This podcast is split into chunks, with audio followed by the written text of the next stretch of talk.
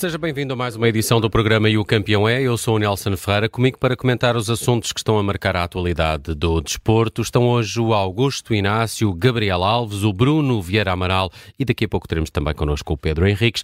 Olhamos hoje para a taça da Liga. Joga-se a Final Four a partir eh, de hoje em Leiria. O Dr. Magalhães Pessoa recebe esta fase final, que tem hoje um Braga Sporting, amanhã um Benfica Estoril e no sábado será a final que resultará destas eh, duas uh, partidas. Todos os jogos desta Allianz Cup têm uh, relato aqui na Rádio Observador. Vamos começar a olhar então esta partida de mais logo. Bruno Vieira Amaral, como é que olhas para as hipóteses de Braga e Sporting? Para qual destas equipas poderá ser mais importante a conquista de uma taça da Liga? Se por um lado Ruben Amorim diz que o Sporting precisa urgentemente de títulos, que não os ganha há algum tempo, por outro lado, Artur Jorge parece-me sempre mais uh, pressionado pelos resultados, até pelo, pelo historial uh, do próprio presidente do seu clube, mas também pela posição na tabela classificativa no que toca à Primeira Liga. Sim, tens toda a razão. Neste momento é muito mais urgente, muito mais premente para o Braga conseguir uma vitória, eh, para o Braga e para o treinador do Braga em particular, conseguir uma vitória, do que para o, o, Sporting. O Sporting está na liderança do campeonato e, claro, um título é um título, um troféu é um troféu, mas o troféu em que Ruben Amorim está a pensar é certamente eh, o, o, o campeonato. Esse é que é o troféu, desejado pelo treinador, desejado também pelos adeptos. Se vier uma taça da Liga também não faz mal, é mais um troféu para, para a vitrine. Agora, a pressão, penso que está do lado, eh, mais do lado do Sporting de Braga, que também partiu para, para esta época com mais expectativas, também fez um investimento significativo para a realidade do clube, uh, trouxe jogadores, uh, alguns a custo zero, mas que são jogadores que pesam na, na, na folha salarial, Uh, entrava na Liga dos Campeões, esperava-se, eu não digo mais, na Liga dos Campeões, calhou num, num grupo bastante difícil, conseguiu aí cumprir o, o, os mínimos e para um clube como o Braga é, é bastante importante, que era manter-se nas competições europeias, mas no campeonato neste momento já está muito atrás, de, tem o, o, Vitória de Guimarães em igualdade pontual, o que para o Braga é um mau sinal, tendo em conta esse tal investimento, e Artur Jorge está pressionado. Já li algumas notícias de que António Salvador estaria a assegurar o, o, treinador por falta de alternativas. A verdade é que não se pode sempre acertar, e António Salvador tem acertado muito em treinadores ao longo de, destes anos todos.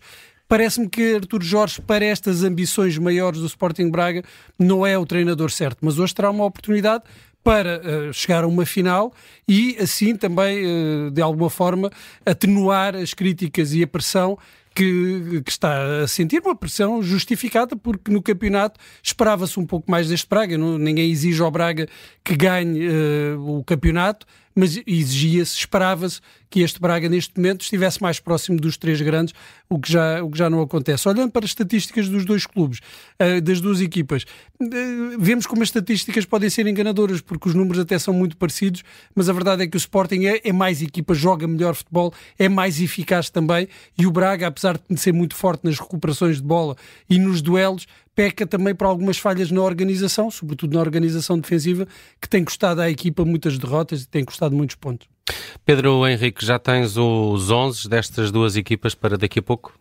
Muito boa tarde. Tenho sim, senhor. Eh, sabendo que no Sporting há dois que vou acertar porque o Mr. Ruben Amorim disse que o Israel e o Trincão iam a jogo. E, portanto, isso dá-nos logo uma certeza, só falta acertar em 9.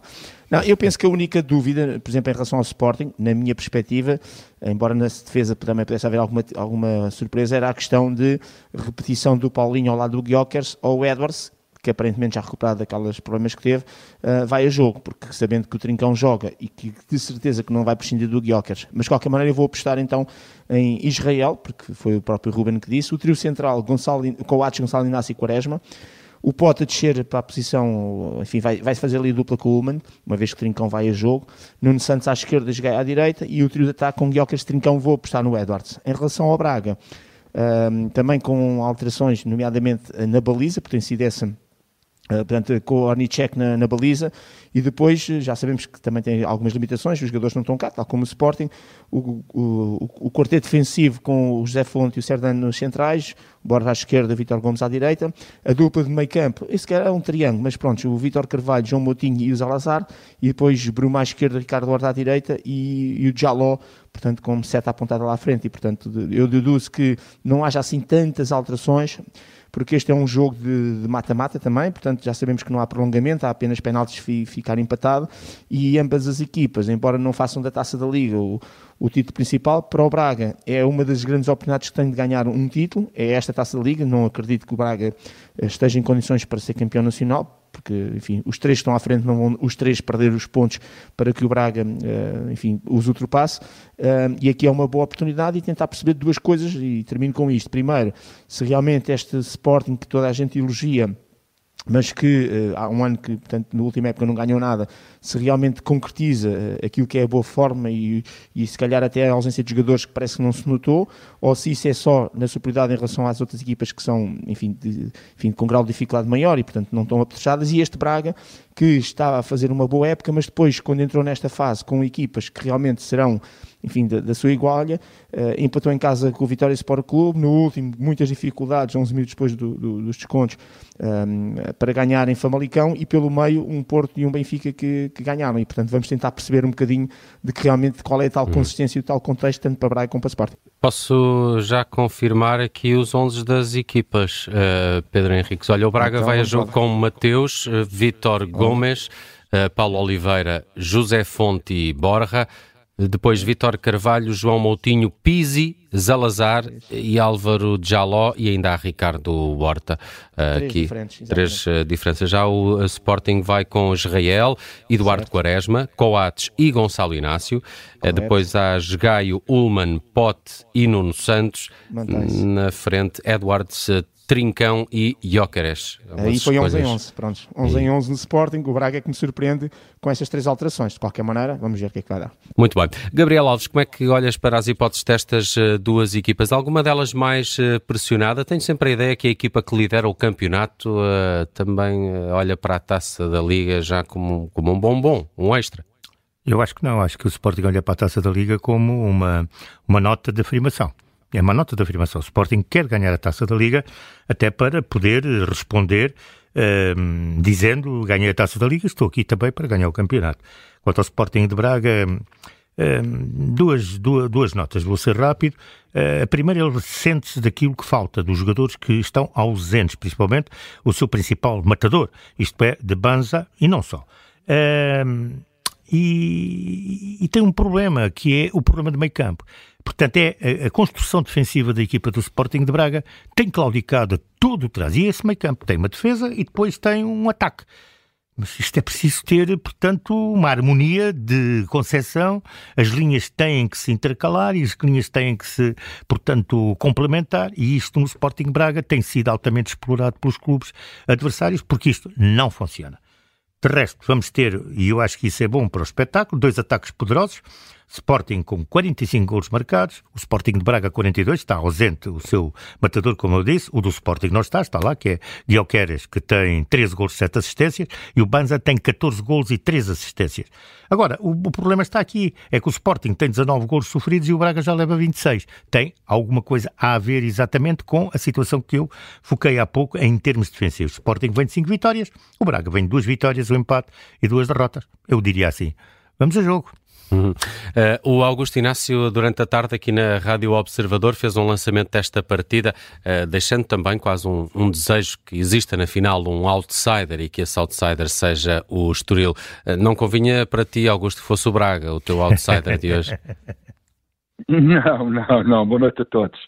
Não, eu estava a falar do outsider porque é verdade, porque a formato da Taça da Liga, da maneira como ele está, é para os grandes disputarem eh, eh, as meias finais e a final. Superliga Nacional, mas, Superliga Nacional. A, exato, mas apareceu, apareceu um, um Moreirense de 2023 ou 2024, que é o Estoril, que se intrometeu naquilo e ninguém vai dar nada por ele e, e ele eh, joga, joga para fora. Mas agora em relação ao jogo de hoje, deixa-me dizer que o Gabriel também explicou bem das fragilidades do, do Braga, eu acrescentaria também a zona central defensiva do Braga, porque acho que deve ser o setor mais fraco da equipa do, do Braga, é a parte central defensiva, por isso que é que tem aqueles gols todos que, que sofre, mas claro que aquilo é conjuntural.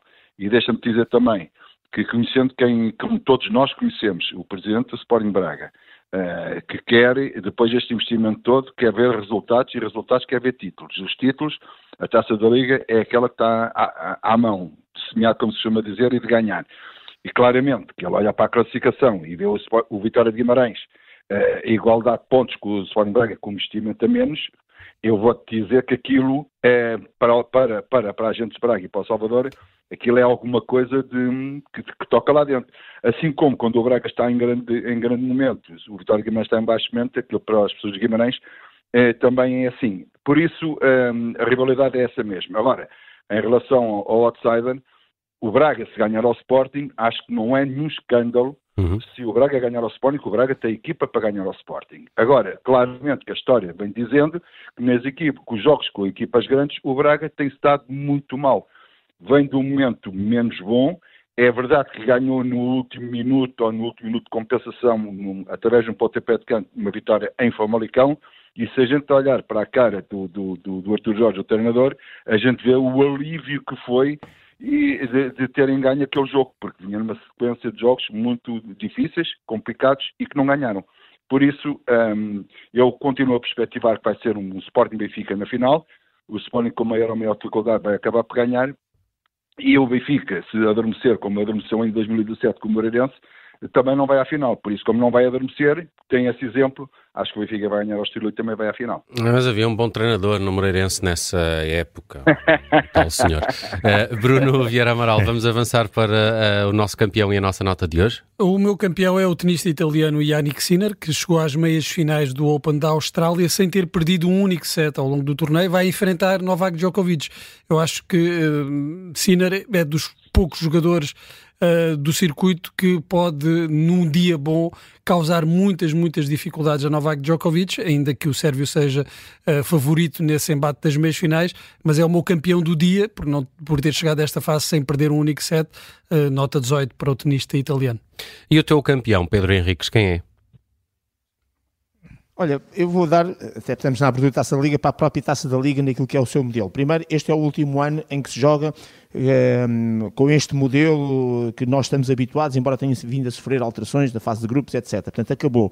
O que vai acontecer é que vamos ter quartos finais, meios finais e final, portanto, ainda com um grupo mais restrito, com, digamos, vencedores, os primeiros classificados de uma Primeira Liga e os da Segunda Liga, portanto, um modelo. E, e para o ano será, digamos, também uma fase de transição com este modelo, mas um modelo que ainda vai ser em Portugal, segundo temos essa informação.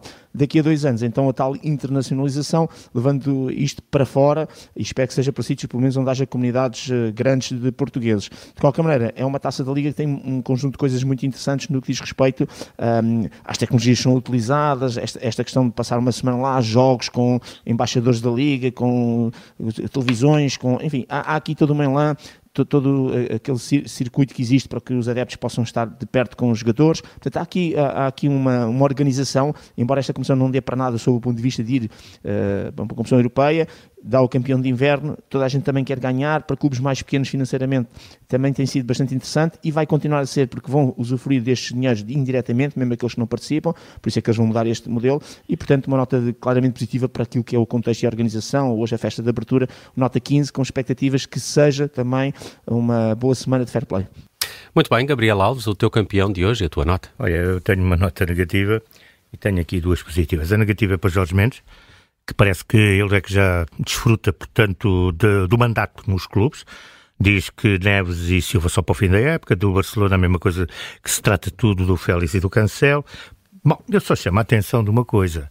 Parece que aquilo que estamos a ver, estamos a voltar atrás ao Oliver de Esportes aqui há uns anos, que era ela que de facto mandava entre comas, obviamente, os clubes através, portanto, dos pagamentos que fazia, portanto, de, de, de, de serviços, obviamente. E os clubes ficavam, portanto, enrolados nessa situação.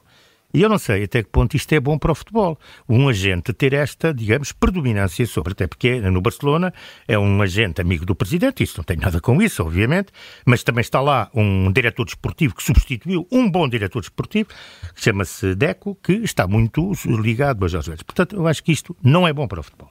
Agora, as notas positivas vão para dois estádios. Eu vou começar pelo nosso, que é o Estádio Nacional, que a Federação Portuguesa de Futebol, e muito bem, uh, portanto, entrou para, de facto, ser renovado, trabalhado, e para que haja já no jogo de preparação com, para, um, para um amigável já. Um amigável já para a Croácia, porque é o Estádio Nacional que deve ser a casa das seleções, não o Estádio XZT, não, é aquele, se a cidade de futebol é a casa da seleção, o estádio tem que ser, na minha opinião, e muito bem, portanto, 18 para a Federação Portuguesa de Futebol. E depois vou dar outro 18 para o estádio, portanto, de Chamartim. Isto é, para o estádio do Real Madrid, este novo estádio. Fala-se de inovação, de criatividade, até de irreverência. Olha lá, caso inédito. Aí está Florentino Pérez no seu melhor. Uma fábrica de cerveja dentro do estádio, inédito. Muito bem, é a inovação a funcionar. E pode ser também uma forma de faturação a funcionar ali 18, para o Real. E claro, mas é, eu lembro-me quando Era o estádio, dos objetivos, é, exatamente, quando é? o estádio foi, começou a ser construído e Florentino Pérez não comprava jogadores, lia-se na marca e na AS que ele comprava pedras. Porque os jornais não tinham mercado, não é? Uhum. Compra, venda, aquela, aquele feição, não é? Que, aqueles papéis de supermercado que nos metem na, na, na, caixa do correio. Obviamente que com isso com o Real Madrid não havia. E olha, e continua a não haver porque ele continua num mercado muito discreto. Augusto Inácio, fechamos contigo a edição de hoje de O Campeão É. Quem é o teu campeão e a tua nota de hoje?